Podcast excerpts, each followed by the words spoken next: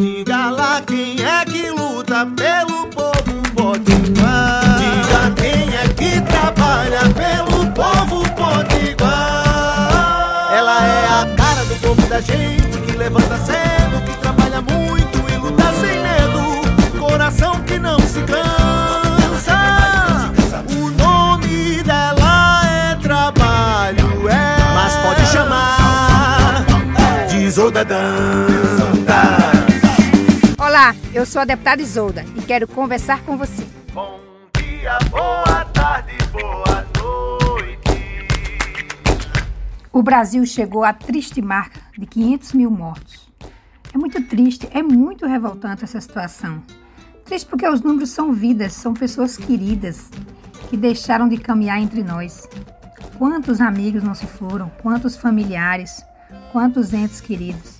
É revoltante, é revoltante mesmo, porque muitas dessas mortes poderiam ter sido evitadas, muitas vidas poderiam ter sido salvas se tivesse a vacina, se a vacina tivesse chegado no momento que ela foi oferecida ao nosso país, ao invés da cloroquina, que não salvou ninguém.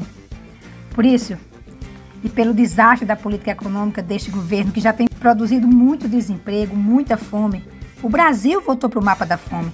Tantas pessoas foram para as ruas sábado passado em todos os estados para tentar barrar essa situação tão drástica.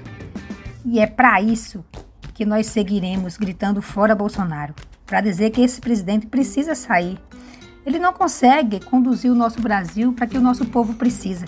Ninguém que foi para as ruas sábado foi porque queria, foi com gosto, foi para aglomerar. Muito pelo contrário, nós fomos lamentar a morte nós fomos se organizar para tirar o presidente.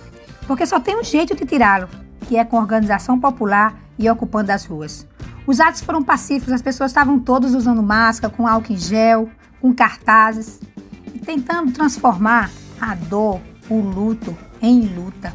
Para completar, vem o ministro Fábio Faria defender o indefensável e criticar os políticos, os jornalistas, os artistas, porque estávamos lamentando as 500 mil mortes, mas nós vamos lamentar mesmo, porque a gente sabe que era possível evitar, porque a gente sabe que essas pessoas não estarão mais entre nós. Então, ministro, nós seguiremos lamentando, mas também seguiremos lutando para que outras vidas não se vá em vão. Nós queremos tirar esse presidente o mais rápido possível, para que mais mortes não aconteçam. Seguiremos, seguiremos mesmo nas ruas, lembrando de todos aqueles e aquelas que se foram, como também seguiremos lutando por mais vacina, por o aumento do auxílio emergencial para diminuir a fome e a pobreza, para não ter cortes na educação, nem na pesquisa, que é também quem contribui para salvar vidas. Nós precisamos derrubar o presidente antes que ele destrua mais o nosso país. Continuaremos cuidando o distanciamento social, usando máscara, álcool em gel, para que essa pandemia acabe. E principalmente mais vacina, que é a única forma da gente voltar ao normal. Um forte abraço e uma boa semana para você. E se cuide. Se for sair, use máscara. Isolda.